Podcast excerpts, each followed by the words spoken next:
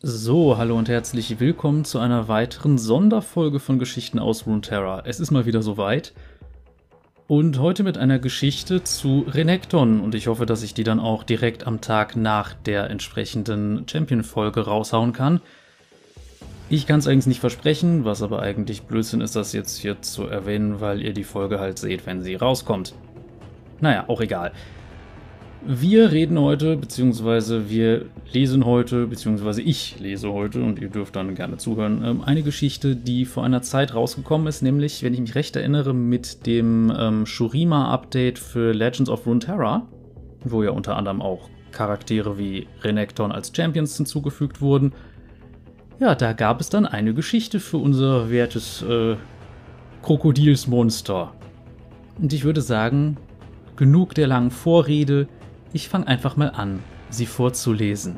Viel Spaß!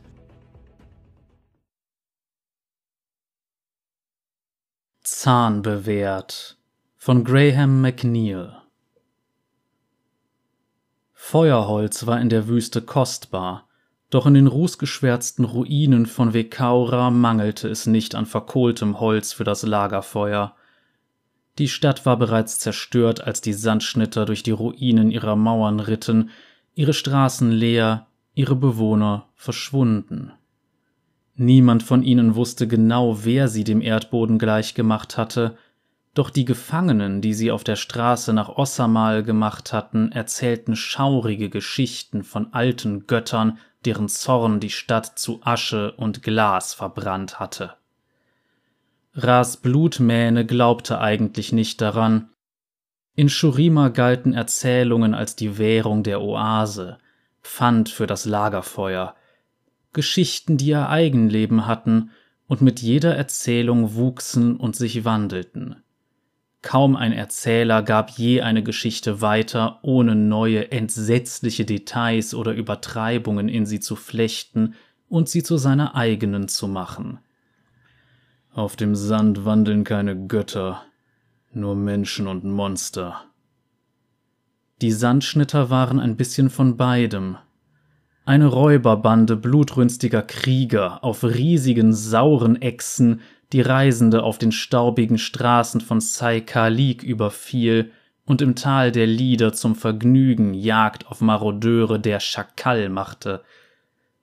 Als die Temperaturen im Süden zu sinken begannen, führte Sai Surtha, der Beutepirscher, den Kriegstrupp in den wärmeren Norden, um Karawanen zu überfallen, die auf dem Weg in die neu auferstandene Hauptstadt im Herzen der großen Wüste waren. Diese Karawanen bestanden aus fetten Händlern und Priestern, den verzweifelten und leichtgläubigen Opfern aus jenen, die töricht genug waren und glaubten, ein uralter Imperator sei aus seinem Grab auferstanden, um wieder über sein verlorenes Imperium zu herrschen. Viel wahrscheinlicher war es, dass eine vergrabene Stadt durch ein Erdbeben wieder ans Tageslicht gekommen war. Leichte Beute. Die Sandschnitter lauerten ihren Opfern auf und glichen einem Wirbelsturm aus schnappenden Kiefern und scharfen Speeren. Jene, die sich wehrten, wurden zerstückelt, und jene, die sich ergaben, wurden an ihre hungrigen Reittiere verfüttert. Ras grinste, als die festgebundenen Sauren im Licht des Feuers schnappten und knurrten. Riesige, reptilienartige Bestien mit langen, rasiermesserscharfen Zähnen und von der Sonne gehärteten Schuppen.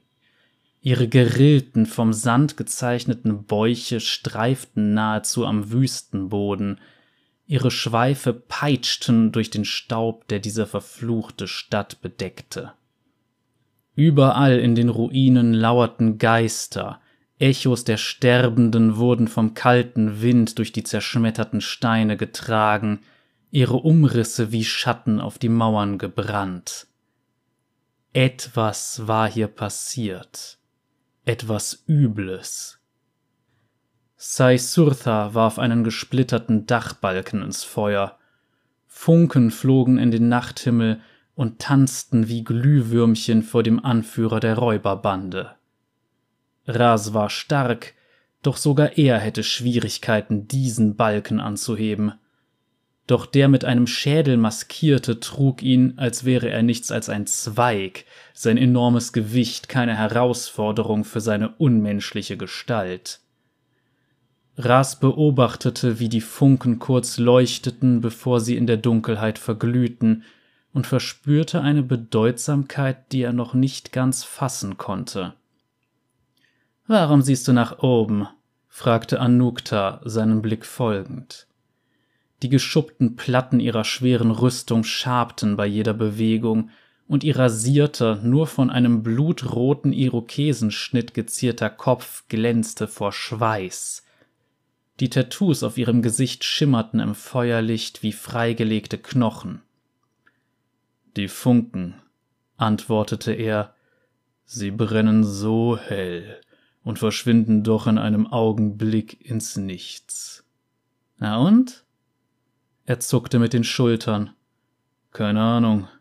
Ich dachte nur, es könnte etwas dahinter stecken. Als würde es etwas bedeuten. Bist du jetzt etwa ein Weiser? Wie ein Ngozi? Nein, sagte Ras, nicht wie er. Doch die Funken. Sie leben, sie brennen, und dann sind sie weg. Wie wir, wie das Leben. Wir sind die Funken. Anukta lachte, und ihre Ohrringe aus Elfenbein tanzten wie betrunkene Monde. Du hast recht, ganz und gar nicht wie Ngozi. Er war schlau. Du bist nichts als ein lauter Narr. Zorn verzerrte Ras Gesicht, und Anuktas Blick zeigte, dass sie wusste, sie war zu weit gegangen.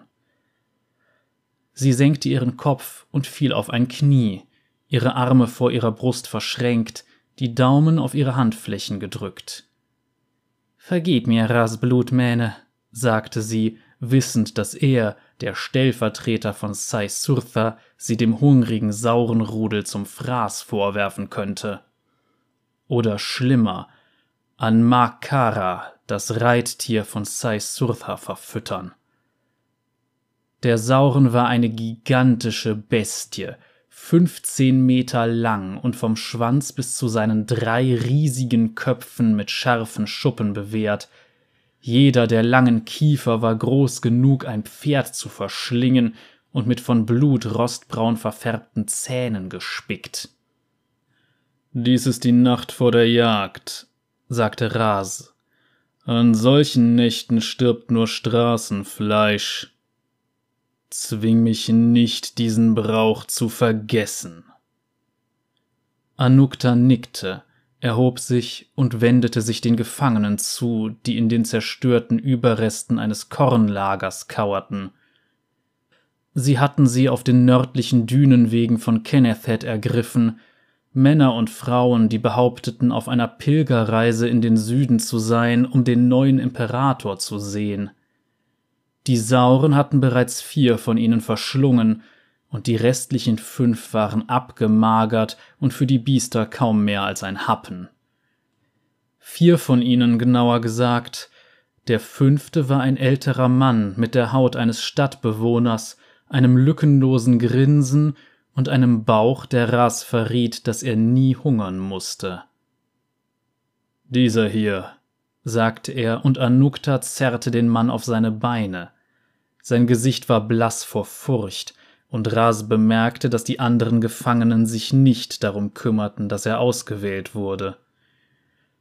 Bitte tötet mich nicht, sagte der Mann in seinem jämmerlichen Akzent der nördlichen Küsten. Ich habe Geld. Ich kann euch mein Geld besorgen. Äh, bitte, um der Götter willen, werft mich nicht den Biestern vor. Du bist für einen Pilger zu fett, sagte Ras und zeigte auf die Wampe des Mannes. Ein Pilger? Äh, nein, nein, ich. ich bin. Anukta stupste ihn mit der Speerspitze in den Rücken. Du bist was? Raus damit, du Narr! Ich bin Ordan Stilava, Erzpatriarch des Meliarax-Tempels von Belsun, antwortete der Mann zwischen schweren Atemzügen. Ihr könnt haben, was ihr wollt, bringt mich bitte nicht um. Ein Priester also? fragte Ras und sog genüsslich den Gestank der Angst ein, den der Mann verströmte. Ich habe gehört, Priester wären fromme Diener der Götter. Bewundernswerte Menschen. Du siehst mir nicht gerade bewundernswert aus, Ordans die Lava. Töte ihn, sagte einer der Gefangenen. Langsam. Ras zuckte mit den Schultern. Deine Reisegefährten mögen dich scheinbar auch nicht besonders. Dieses fette Schwein hat unser Geld genommen und versprochen, er würde uns in den Süden zu Asir bringen, fauchte die Frau. Er hat sich voll gefressen, während wir hungerten. Als wir ihn um Essen anflehten, haben uns seine Wachen geschlagen. Nicht mehr lange, und er hätte uns in der Seifer hungern lassen. Ras kniete neben der Frau nieder. Sie war schlank und drahtig, ihre Haut wie die Dämmerung, in ihren Augen ein Feuer. Und wer magst du wohl sein? Ich bin Dahlia, stolze Tochter von Sand und Sonne. Wasser und Schatten dir, Dahlia, sagte Ras. Zeig mir deine Handflächen. Sie streckte ihre an den Gelenken gefesselten Hände aus. Er strich mit seinen Fingerspitzen über die schwielige Haut auf ihrer Handfläche und ihrem Daumen. Auch du bist keine Pilgerin, sagte Ras. Deine Hand kennt das Schwert. Sie riss ihre Hände zurück. Wer warst du? Karawanenwache? Grabräuberin? Söldnerin? Über die Jahre alles davon. Ras deutete mit dem Daumen über seine Schulter. Du meinst, ich sollte ihn den Sauren vorwerfen? Ja. Füße voran. Ras lachte und zog sein knöchernes Ausweidemesser, das er aus einem gebrochenen Zahn von Kesu geschnitzt hatte. Sein Sauren war nicht annähernd so groß wie Makara und hatte nur einen Kopf, doch seine Zähne waren genauso lang und scharf. Hier gefällt mir, sagte er zu Anukta und durchschnitt mit der gezahnten Klinge seines Dolches Dalias Fesseln. Komm, Sie erhob sich, während Ras den klagenden Ordans die Lava wegzerrte. Gehorche ihm und vielleicht wirst du leben, sagte Anukta mit einem schiefen Grinsen. Die Sauren sahen ihn kommen, und die Aussicht auf Frischfleisch ließ ihr Knurren anschwellen. Sie rissen an ihren Ketten, und mit jeder ungestümen Bewegung schnitten die nach innen gerichteten Stacheln ihrer Fesseln tiefer in ihre weichen Hälse. Kesu beobachtete ihn und riss die Kiefer in Erwartung einer baldigen Fütterung auf. Schon bald, mein Freund, sagte Ras. Bald. Das brennende Holz von Vekaura glühte blutrot wie die untergehende Sonne. Ein gutes Zeichen für den morgigen Ritt. Das Feuer beleuchtete die Sandschnitter, diese 23 Krieger, die sich auf Trümmern, Steinen und Bänken aus den Ruinen ausruhten, mit denen sie einen Ring um das Feuer gebildet hatten. In leichte Stoffe, Felle und Harnische aus gekochten Saurenschuppen gekleidet, verspeisten sie die Beute ihres letzten Raubzuges. Gesalzenes Skalischi-Fleisch und trunk aus fermentierter Milch von Ekasul. Diese mit Krummschwertern und gezahnten Speeren bewaffneten Männer und Frauen waren der Schrecken aller Karawanen auf den staubigen Pfaden der Sai. Jahre des Plünderns und Tötens in den unwirtlichsten Regionen hatten sie zäh und erbarmungslos gemacht, launenhaft und prahlerisch, vor allem Saisurtha. Der Beutepirscher saß auf einem Thron aus gestapelten Blöcken, die von einer unvorstellbaren Hitze zu Glas gebrannt worden waren. Der Kriegshäuptling war ein Vastaya aus dem Osten, mit einem kampfgestählten, muskulösen Körper und einem grobschlächtigen, löwenhaften Kopf. Seine Mähne war lang, jeder Zopf mit stählernen Drähten und Talismanen durchflochten, die laut ihm Magie in sich trugen. Sai Surtha kniff seine gelben Katzenaugen zusammen, als er Ras kommen sah. Was bringst du mir, Ras Blutmähne? Fragte der Beutepirscher. Frisch Fleisch, erklärte Ras und ergriff Ordans die Lava. Eine Seele voller Tücke, erfüllt von Hochmut.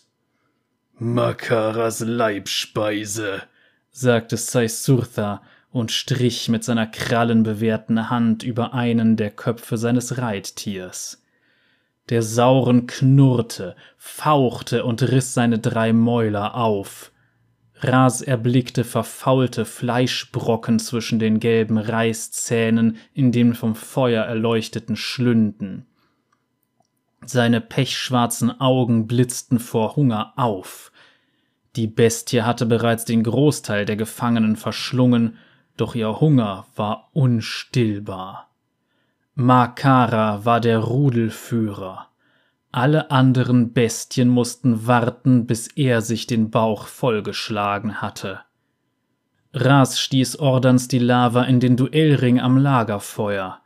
Schädel bildeten seine Grenze, der Sand im Ring war rot und klebrig.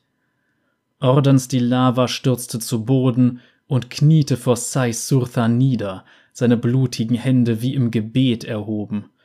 Ich bitte euch, mein mächtiger Herr, tötet mich nicht, jaulte er. Die Sandschnitter lachten, und Makara zog an seinen Ketten, ungeduldig diese Beute auszuweiden.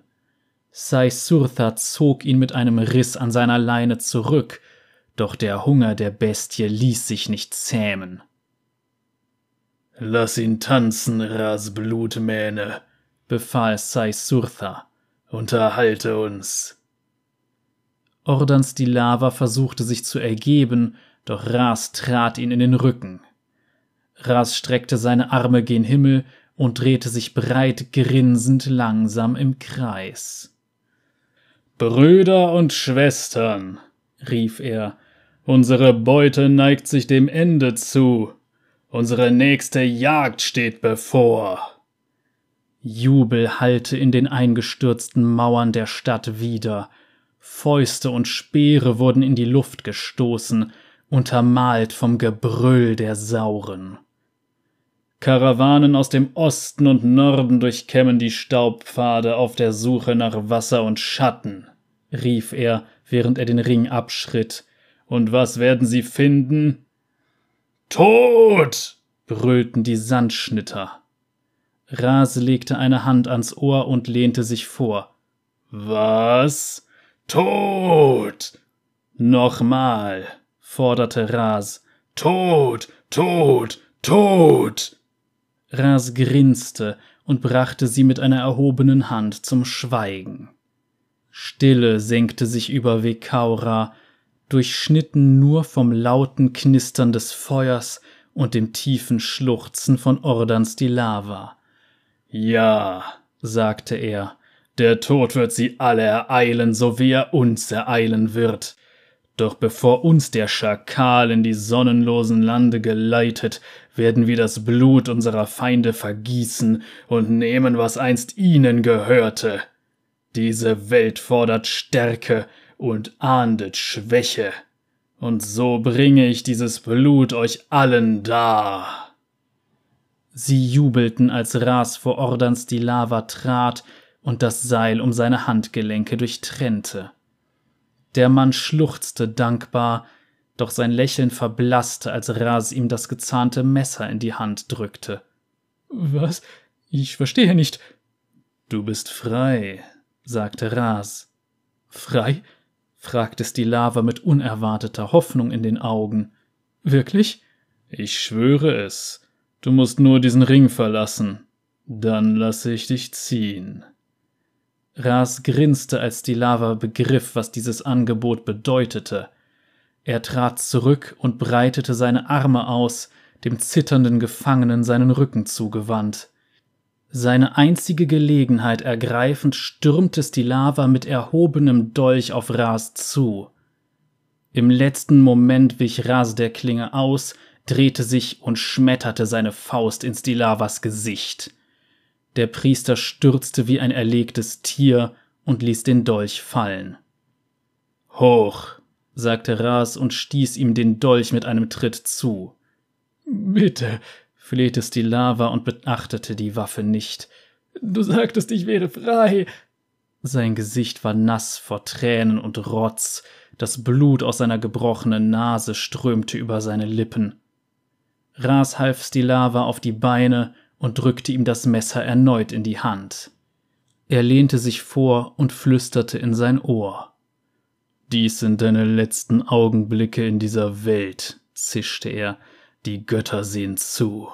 Willst du so vor sie treten? Heulend und erniedrigt. Kämpfe, und vielleicht haben sie Erbarmen mit deiner Seele. Hass erfüllte Stilavas Augen, und Ras sprang zurück, als der Priester auf seinen Bauch zustach. Ein weiterer Stoß, dieses Mal auf seine Kehle. Ras wehrte den Schlag mit bloßen Händen ab und tänzelte um Stilava, der wie wild um sich schlug. Der Mann war ungeübt und hatte offensichtlich noch nie ein Messer für etwas anderes verwendet, als seine vornehmen Speisen zu schneiden. Genau so, lachte Ras und wich den unbeholfenen Angriffen mit Leichtigkeit aus. Komm schon, schlitz mich auf! Ras erblickte Kesus Kopf hinter Stilava. Er hörte, wie das stete Knurren in der Kehle der Bestie aus einem anderen Grund lauter wurde. Ras blockte mit seinem gepanzerten Unterarm einen Hieb und versetzte Stilava einen Stoß in den Bauch. Der Mann krümmte sich außer Atem, ließ aber dieses Mal das Messer nicht fallen. Ras riskierte einen Blick auf Sai-Surtha und sah den Beutepirscher auf seinen Beinen, den Blick auf die Stadttore gerichtet.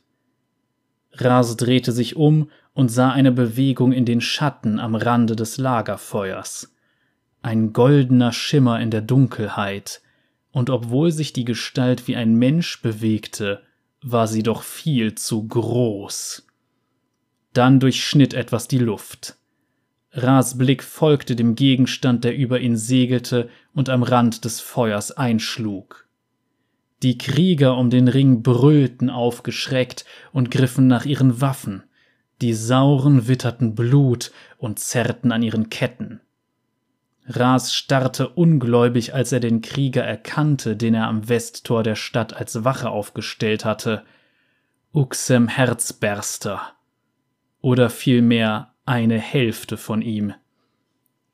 Uxem lag in einer Lache aus seinem Blut, das in schier unerschöpflichen Mengen aus seinem Unterleib floss, wo er entzwei gebissen worden war.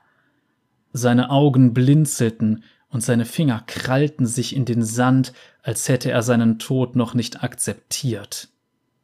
Ras machte einen Schritt auf Uxem zu und schrie auf, als Schmerz durch seinen Körper schoss. Ordans die Lava. In seiner Ablenkung war Ras ein leichtes Ziel, doch zu seinem Glück war es ein jämmerlicher Stoß, ungezielt und schwach.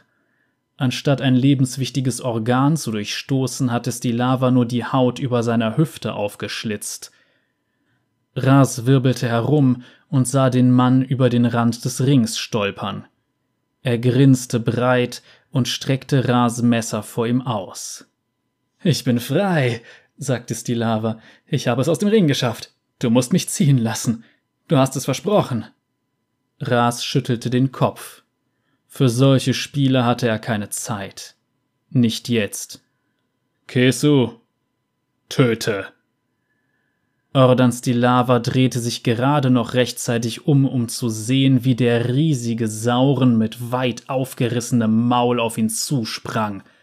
Seine Kiefer schnappten zu, und der Erzpatriarch war verschwunden. Nur seine Fußspuren im Sand und der Nebel von Blut in der Luft verblieben von ihm. Ras verbannte den Mann aus seinen Gedanken, während der Schatten am Stadtrand ins Feuerlicht schritt. Die Luft blieb ihm im Hals stecken. Auf dem Sand wandeln keine Götter, nur Menschen und Monster. Wie er sich geirrt hatte. Wie unsäglich er sich geirrt hatte. Es ging aufrecht wie ein Mann, doch das war auch schon alles, was an einen Menschen erinnerte. Gekrümmt und dennoch einen halben Kopf größer als Saisurtha, mit einem dicken Reptilienschwanz. gehüllt in eine staubbedeckte Rüstung aus mattem Gold und verrosteter Bronze. Augengelb vor Hass, runzelige Haut in Grün- und Ockertönen, Blutfäden zwischen spitz zulaufenden Zähnen. Sein mächtiger Kopf gesenkt, die Krokodilsschnauze schnüffelte nach Frischfleisch. Ras kannte diese Kreatur. Er hatte ihr Abbild in Tempelmauern gemeißelt gesehen, hatte es auf die Klinge seines eigenen Speers geritzt. Er hatte ihren Namen als leises Wispern in den Oasen gehört. Die blinden, umherziehenden Makru, von denen man sagte, dass sie mit den Geistern der Alten sprachen, erzählten ihren Zuhörern von diesem Gott als mahnendes Beispiel für ungezügelten Zorn. Der Bote des Asir, sagte Anukta mit vor wundersamem Erstaunen geweiteten Augen. Renekton, sagte Dahlia. Beim Klang des Namens wirbelte der Riese zu ihr herum und griff nach der kindsgroßen Sichelklinge auf seinem Rücken. Eine solche Waffe könnte einen Skalaschi in zwei Hälften spalten. Wo ist er? wollte der Gott wissen. Seine Stimme war rau und trocken von einer Ewigkeit voller Schreie. Trotz der Gegenwart des imposanten Gottes verbeugte Dahlia sich nicht und blickte dieser unvorstellbar mächtigen Kreatur trotzig ins Gesicht. Die Sauren hingegen drückten sich in den Sand, wandten unterwürfig den Blick ab, und ihr dumpfes Grollen erstarb. Sogar Makara mit den drei Köpfen legte sich auf den Boden. Ras hätte nie gedacht, dass er das einmal erleben würde.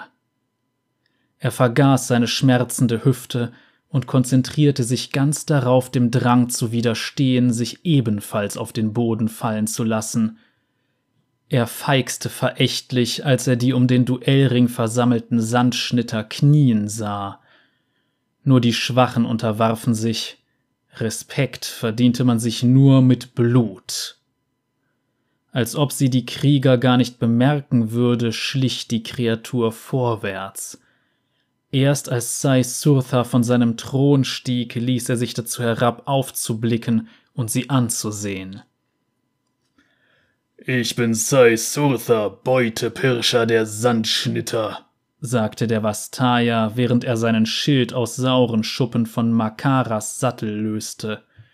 Wie kannst du es wagen, meine Stadt zu betreten und das Blut meines Blutes zu töten? Renekton ließ den Blick über die Ruinen schweifen und blinzelte, als würde er die Verwüstung um sich herum erst jetzt bemerken. Dies ist deine Stadt, fragte er. Heute Nacht ist sie das, antwortete Saisurtha, zog sein Falkata, eine Klinge, die fast so groß war wie die des Gottes, und trat in den Duellring. Dann musst du wissen, wo er ist, sagte Renekton und trat ebenfalls in den Ring, als würde er an einem festgelegten Ritual teilnehmen. Herrscher müssen alles wissen, alles sehen, die flüsternden Lügner, zuckersüße Worte und Unwahrheiten. Ich habe sie gehört. Niemand hat zugehört. Niemand hört Renekton jemals zu. Ras wich zurück und stellte sich neben Anukta und Dahlia außerhalb der Reichweite der sich umkreisenden Krieger. Renektons Worte ergaben keinen Sinn, und er wollte diesem Giganten nicht näher sein als unbedingt nötig. Wen suchst du? fragte Sai Surtha und ließ das Falkata durch die Luft zischen. Den Verräter! schrie Renekton. Die seildicken Muskeln an seinem Hals traten vor Anspannung hervor. Meinen treulosen Bruder! Sag mir, wo er ist, oder ich werde dir zeigen, was Leid bedeutet. Saisurthas bellendes Lachen hallte von den gefallenen Hallen Vekauras wieder. Der Beutepirscher war ein unersättliches Wesen, und er holte sich seine Freuden, wo immer er sie fand. Ras sah, dass er Renektons Körperbau beäugte und mit geübtem Jägerblick nach Schwachstellen und Angriffspunkten suchte. Den Schakal? fragte Saisurtha. Nasus. Als er den Namen seines legendären Bruders hörte, zuckte Renekton zusammen, als ob ihm die Laute Schmerzen bereiteten. Unwillkürlich lockerte er den Griff um seine Waffe und presste eine klauenbewehrte Hand gegen die Stirn. Sag seinen Namen nicht, warnte Renekton mit einem tiefen Grollen in der Stimme, das an einen herannahenden Sandsturm erinnerte. Er war hier, ich weiß es. Die magische Fährte der Aufgestiegenen liegt in der Luft, endet aber hier. Hier haben sie Krieg geführt, mein Bruder und der, der in der Dunkelheit flüsterte. Die Wüstensande riefen mich, und die murmelnden Winde berichteten mir von seinem Kommen. Jetzt sag mir, wo er ist, oder stirb. Und wenn ich wüsste, wo er ist, was würdest du mir für dieses Wissen bieten? Rein gar nichts, aber vielleicht lasse ich dich am Leben. Saisurtha schüttelte den Kopf und brachte sich in Kampfposition, hob das Falkata und hielt seinen Schild vor sich.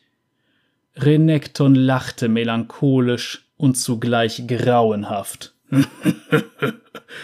Glaubst du, du kannst gegen mich gewinnen?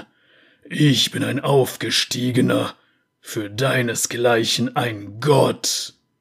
Ich wollte schon immer mal einen Gott töten sagte der Beutepirscher, auf dessen Klinge Runensiegel eingraviert waren und an dessen Griff Talismane aus Körperteilen seiner Opfer hingen. Und wenn das ein verrückter Gefallener ist, dann ist das eben so. Er schlug mit der Waffe gegen seinen leuchtend blutroten Brustpanzer und sagte, ich habe dieses Schwert aus einer Grabstätte in der endlosen Ebene erbeutet und diese Rüstung dem Skelett seines Besitzers abgenommen. Er war in etwa so groß wie du. Ich werde dich mit einer Handwerkskunst deines eigenen Volkes töten. Renekton brüllte wutentbrannt und sprang auf Saisurtha zu. Seine Sichelklinge blieb im Schild des Beutepirschers stecken und ließ das Holz splittern. Saisurthas Konter nutzte die ungezügelte Wut von Renektons Angriff. Renekton stolperte, und der Beutepirscher stieß ihm sein Falkata zwischen die Rippen. Als er es wieder hervorzog, war die Klinge mit öligem schwarzen Blut benetzt. Wieder blockierte sein Schild den Angriff des Gottes. Du verweigerst mir meine Rache, während du dich hier in dieser Ruine verschanzt, die er geschaffen hat, grollte er. Ein weiterer Schlag, Renekton taumelte und hielt den Kopf gesenkt. Er hielt Abstand. In den Augen des Gottes konnte Ras Respekt erkennen, der vorhin nicht da gewesen war. Er hatte mit einem einfachen Sieg gerechnet, aber Saisurtha war ein fähiger Krieger von unglaublicher Stärke, und seine Waffe und Rüstung konnten es mit der Renektons aufnehmen. Die Sandschnitter hatten sich erhoben, stießen ihre Waffen in die Luft und riefen den Namen ihres Anführers. Saisurtha griff an und trieb seinen gezackten Schild in Renektons Schulter und Gesicht. Dieser schüttelte ihn ab und sprang schneller beiseite, als es bei seiner Größe möglich sein sollte. Er peitschte seinen Schwanz durch die Luft, doch Saisurtha duckte sich und nutzte den Vorteil aus. Er durchbrach Renektons Verteidigung mit seinem Schild und rammte ihn mit solcher Wucht, dass sein Gegner den Boden unter den Füßen verlor. Renekton landete im Feuer und rollte über den Boden. Flammen züngelten an ihm empor und Funken stoben in die Dunkelheit. Er schüttelte seinen Reptilienkopf und spuckte das Blut aus, das von seinen Fangzähnen triefte. Du weißt, wo er ist, brüllte Renekton. Ich kann sein verlogenes Gesicht in deinen Augen sehen. Sag es mir. Sai-Surtha stürzte sich erneut auf ihn und schlug eine Kerbe in die Flanke von Renektons goldener Rüstung. Anstatt sich zurückzuziehen, hielt Renekton dagegen und ließ eine Reihe schneller Angriffe auf Sai-Surtha niedergehen. Das erste Mal blockte der Beutepirscher den Angriff, doch beim zweiten und dritten Mal fand Renektons Klinge ihr Ziel. Die Klingen zischten in einem Wirbel aus Bronze und Silber durch die Luft, rangen in einem tödlichen Kampf miteinander. Renekton ging links herum, Saisurtha rechts herum. Beide waren voller Blut und atmeten schwer. Der Beutepirscher schlug zuerst zu, zielte auf die Beine, Renekton parierte den Schlag und wirbelte dann herum, um einen beißenden Schnitt in die Schulterplatten seines Gegners zu schlagen. Die Legenden besagen, dass du ein mächtiger Kriegsgott bist, sagte Saisurtha nach Luft schnappend, und dass du deine Waffe einem toten König von Ikathia gestohlen hast, dass du sein Heft und seine Armee zerschlagen hast.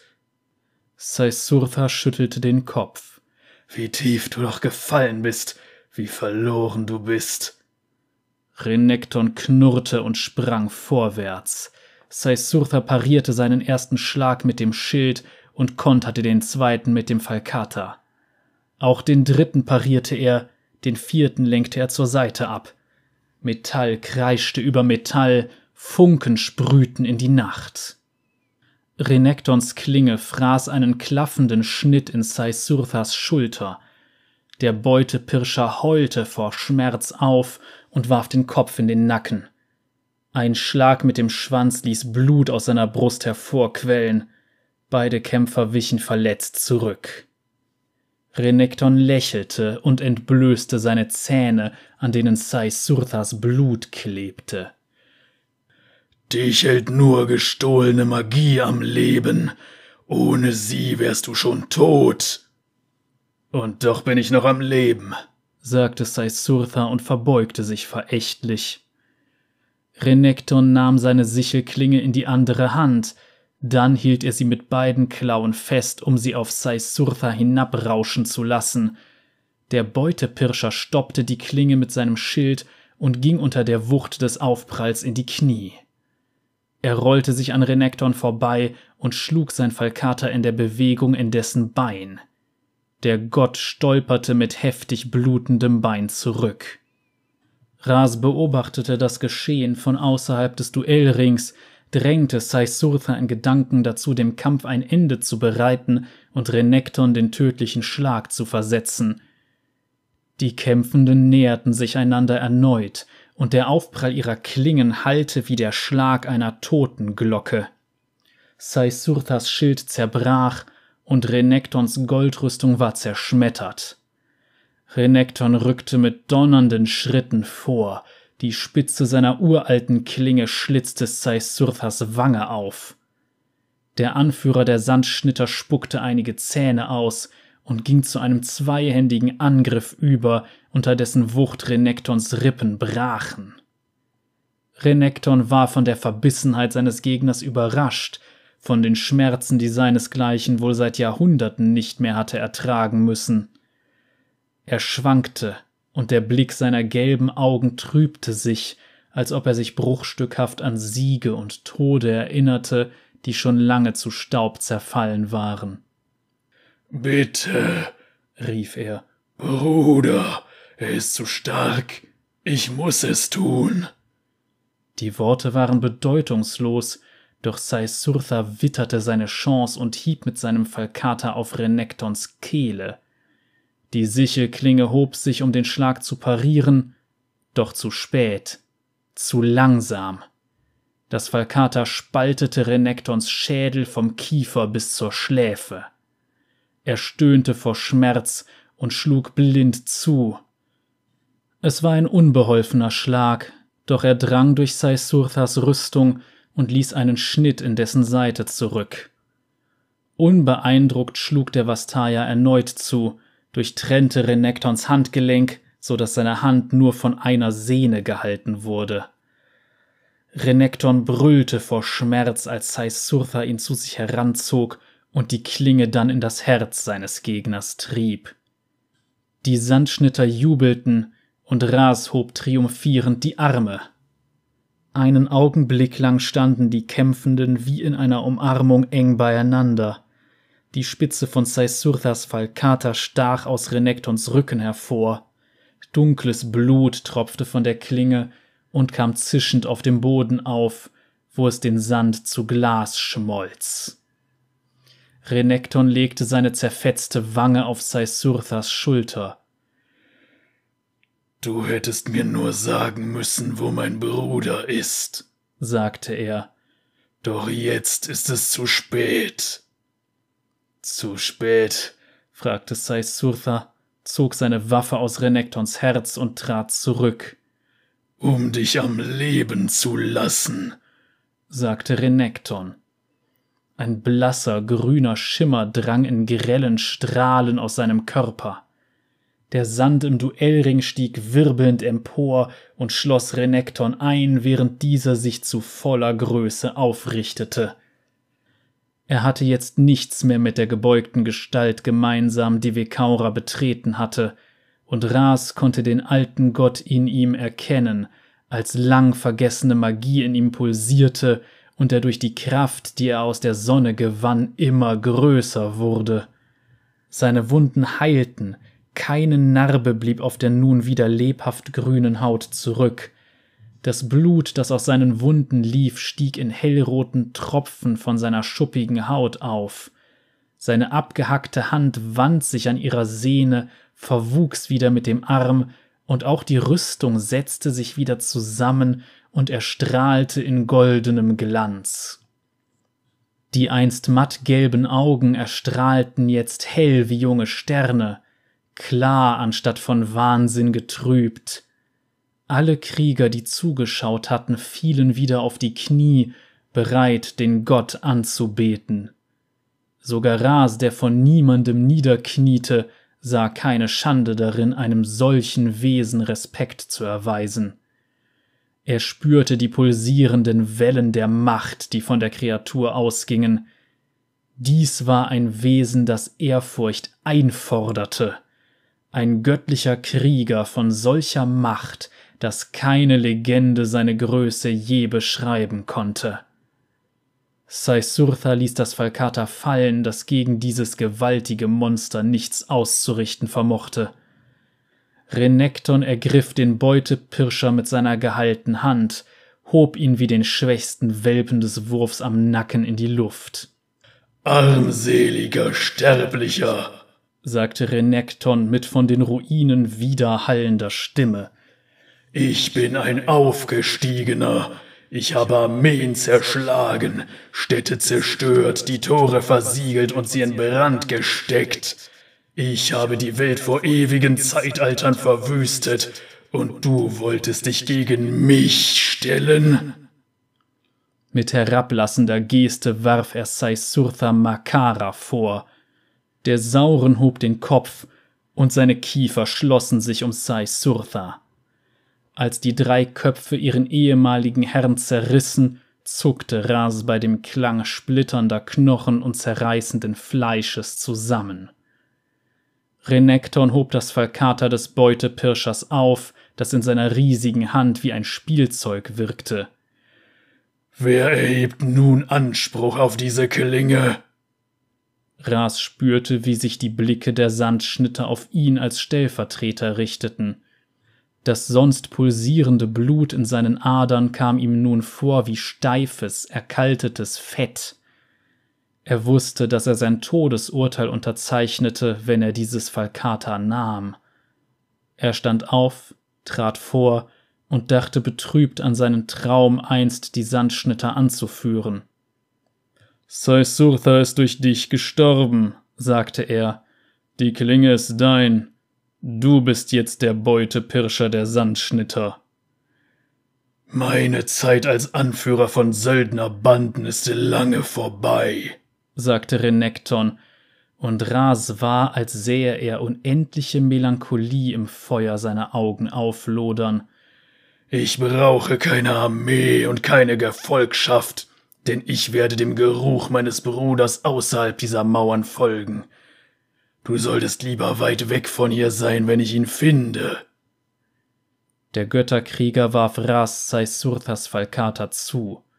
Es blieb zitternd mit der Spitze im Sand stecken. Dein Anführer, sagte Renekton und trat aus dem Kreis auf ihn zu. Wusste er etwas über meinen Bruder, oder ist er umsonst gestorben?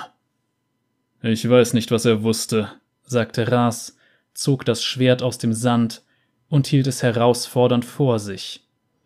Was hast du vor? Wenn du mich töten willst, dann werde ich dafür sorgen, dass du mich so schnell nicht vergisst, sagte Ras. Du wirst dich anstrengen müssen, um mein Leben zu nehmen. Renekton lachte und schüttelte seinen gewaltigen Kopf. In meinen Augen bist du weniger als ein Nichts, sagte er. Ich suche das Herz eines Gottes. Ich gebe dir diese Klinge nur, um dir zu zeigen, dass du, wie hast du es genannt, zum Beutepirscher aufgestiegen bist. Du bist jetzt der Beutepirscher. Ras ließ das Schwert sinken, blickte von seiner Klinge auf und sah die umstehenden Krieger an. Er konnte auf keine größere Gunst hoffen als das Wort eines Gottes. Mächtiger Renekton, sagte eine Stimme, und als Ras sich umdrehte, sah er, wie Dahlia, die neben Anukta gekniet hatte, sich vorsichtig erhob. Auf unserer Reise nach Süden hat der Mann, der uns versklavt hat, von einem Schreiberorden gesprochen, der nach einer versteckten Bibliothek suchte. Man sagt, sie befindet sich in den Klippen hinter Sirima. Ich weiß nicht, ob etwas dran ist, aber wenn die Geschichten über euren weisen Bruder stimmen, dann sucht er vielleicht auch nach diesem Ort. Renekton seufzte. Sein Blick wurde glasig, als er sich in unliebsamen Erinnerungen verlor. Das Wissen war schon immer seine Leidenschaft, sagte er. Einst haben wir uns fast bis aufs Blut bekämpft, weil ich die große Bibliothek einer feindlichen Stadt zerstören wollte. Renekton drehte sich um, ging den Weg zurück, den er gekommen war, und verschwand im Schatten. Als die Dunkelheit seinen uralten Körper verschluckte, schien er in sich zusammenzufallen und wieder zu dem gebeugten, verlorenen Wanderer zu werden, der Vekaura betreten hatte. Nachdem Renekton gegangen war, wandte sich Rase Dalia und Anukta zu. Willst du am Leben bleiben? fragte er Dalia und hob seine gezahnte Klinge auf, die immer noch an der Stelle lag, wo Ordans die Lava gefressen worden war. Das will ich, Ras reichte ihr die Waffe und nickte zu Kesu hinüber.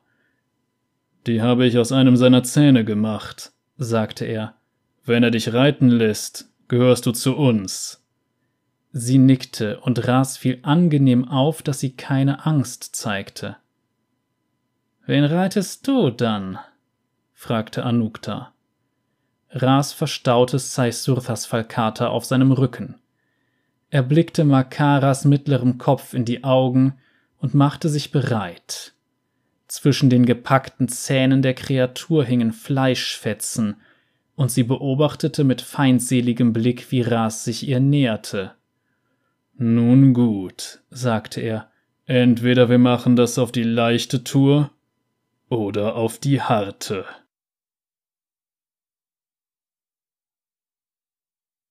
So, ich glaube, man versteht, warum ich diese Geschichte nicht mehr mit in die eigentliche Renekton-Folge eingebaut habe. Das hätte doch ein bisschen den Rahmen gesprengt. Aber ich finde, das ist nett geschrieben und es war mal wieder Graham McNeil. Also, was kann der Typ eigentlich nicht schreiben? Ich meine, was hatten wir von dem schon alles? Diese Geschichte zu Trundle, wir hatten die Geschichte mit Lulu und Tristana, wir hatten, wo einst die Kathia stand und so weiter und so fort. Gibt's irgendwas, was er nicht schreiben kann? Wie gesagt, ich bin immer wieder begeistert. Und generell, ja, sehr interessant, dass Renekton wohl wirklich noch ziemlich wahnsinnig ist, immer wieder mal so Momente hat, in denen er sich dann auch so teilweise an Sachen erinnert, aber am Ende dann doch wieder sehr auf Rache aus ist für etwas, was er eigentlich selber da in dem Moment wollte. Naja, egal. Er ist jedenfalls nicht so ganz geistig auf der Höhe. Er scheint vor allem dann am klarsten zu sein, wenn er eben wirklich sauer ist, was interessant ist, aber gut, so funktioniert es ja augenscheinlich. Aber gut, lasst mal gerne eure Meinung zu der Geschichte in den Kommentaren da. Ähm, ansonsten könnt ihr natürlich gerne ein Däumchen da lassen, wenn es euch gefallen hat und ihr könnt auch abonnieren oder auf die Glocke klicken, falls ihr eines von den beiden noch nicht getan habt. Und ähm, ja, ansonsten für die, die gerne abstimmen wollen, was denn zum Beispiel so als nächste Champion-Folge kommt, das kann man seit gestern auf meinem Kanal natürlich auch machen. Ich meine, wer die Renekton-Folge gesehen hat, weiß das, wer dran ist und so weiter. Da muss ich nicht mehr groß was zu sagen. Einfach Community-Tab, guckt mal rein. Und ja, ähm, ich bin gespannt, wer von den dreien das dann letzten Endes wird. Und ja, wir sehen uns dann wohl am ehesten beim nächsten Mal wieder. Ich glaube, ich habe nicht groß noch was vergessen, außer, ja doch, meine äh, Links in der Videobeschreibung. Zum Beispiel kann man auf Twitter folgen oder auch anderes Zeug. Und vielleicht ein kleiner Appell. Falls es unter meinen Zuschauern jetzt, äh, ich weiß, einige sind ein bisschen jünger, aber die meisten sind über 18. Und was soll ich sagen? Wenn ihr die Gelegenheit habt, euch impfen zu lassen und habt es noch nicht getan, bitte tut es endlich. Ich will, dass dieser ganze Pandemie-Scheiß irgendwann mal vorbei ist. Ich habe jetzt letztens meine zweite Impfung gekriegt.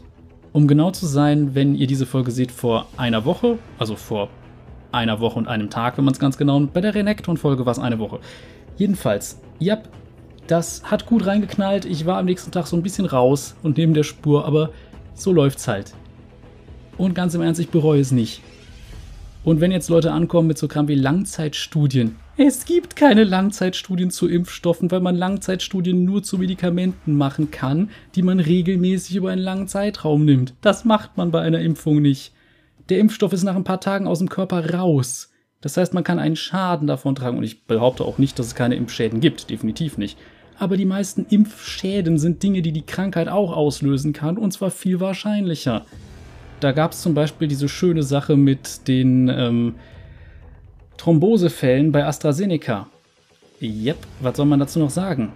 Dieses Risiko war nochmal deutlich, deutlich, deutlich höher und zwar mehrere Zehnerfaktoren, wenn man sich einfach nur angesteckt hat. Oder jetzt hier zum Beispiel gab es dann diese Herzmuskelentzündungssache, die wohlgemerkt in keinem Fall auf der gesamten Welt bisher tödlich war, die auch von der Krankheit selber viel wahrscheinlicher ausgelöst wird als von der Impfung. Ja, bitte, was wollt ihr denn noch? Und ich weiß, es gibt dann auch viele Alternativleute, die dann meinen so, hey, Impfungen sind an sich schon blöd und so weiter. Nein. Versucht das Ganze mal wirklich naturwissenschaftlich zu betrachten. Wie nennt man zum Beispiel Alternativmedizin, die erwiesenermaßen funktioniert? Medizin. So, fertig aus. Entweder etwas ist Medizin oder es ist eine Alternative zu Medizin und damit keine Medizin mehr, weil es nicht funktioniert. So. Und wenn jetzt Leute ankommen mit Pflanzenheilkunde, das ist Teil der Medizin, verdammt. Aber sowas wie zum Beispiel Homöopathie, Kristallheilung, Reiki oder Akupunktur nicht.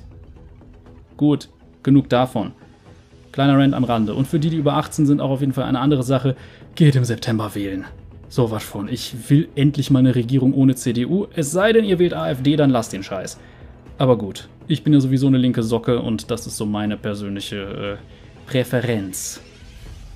Aber wir brauchen auf jeden Fall langsam mal einen Regierungswechsel. Da ist so viel Lobby drin verwurzelt. Okay, das war jetzt politisch genug.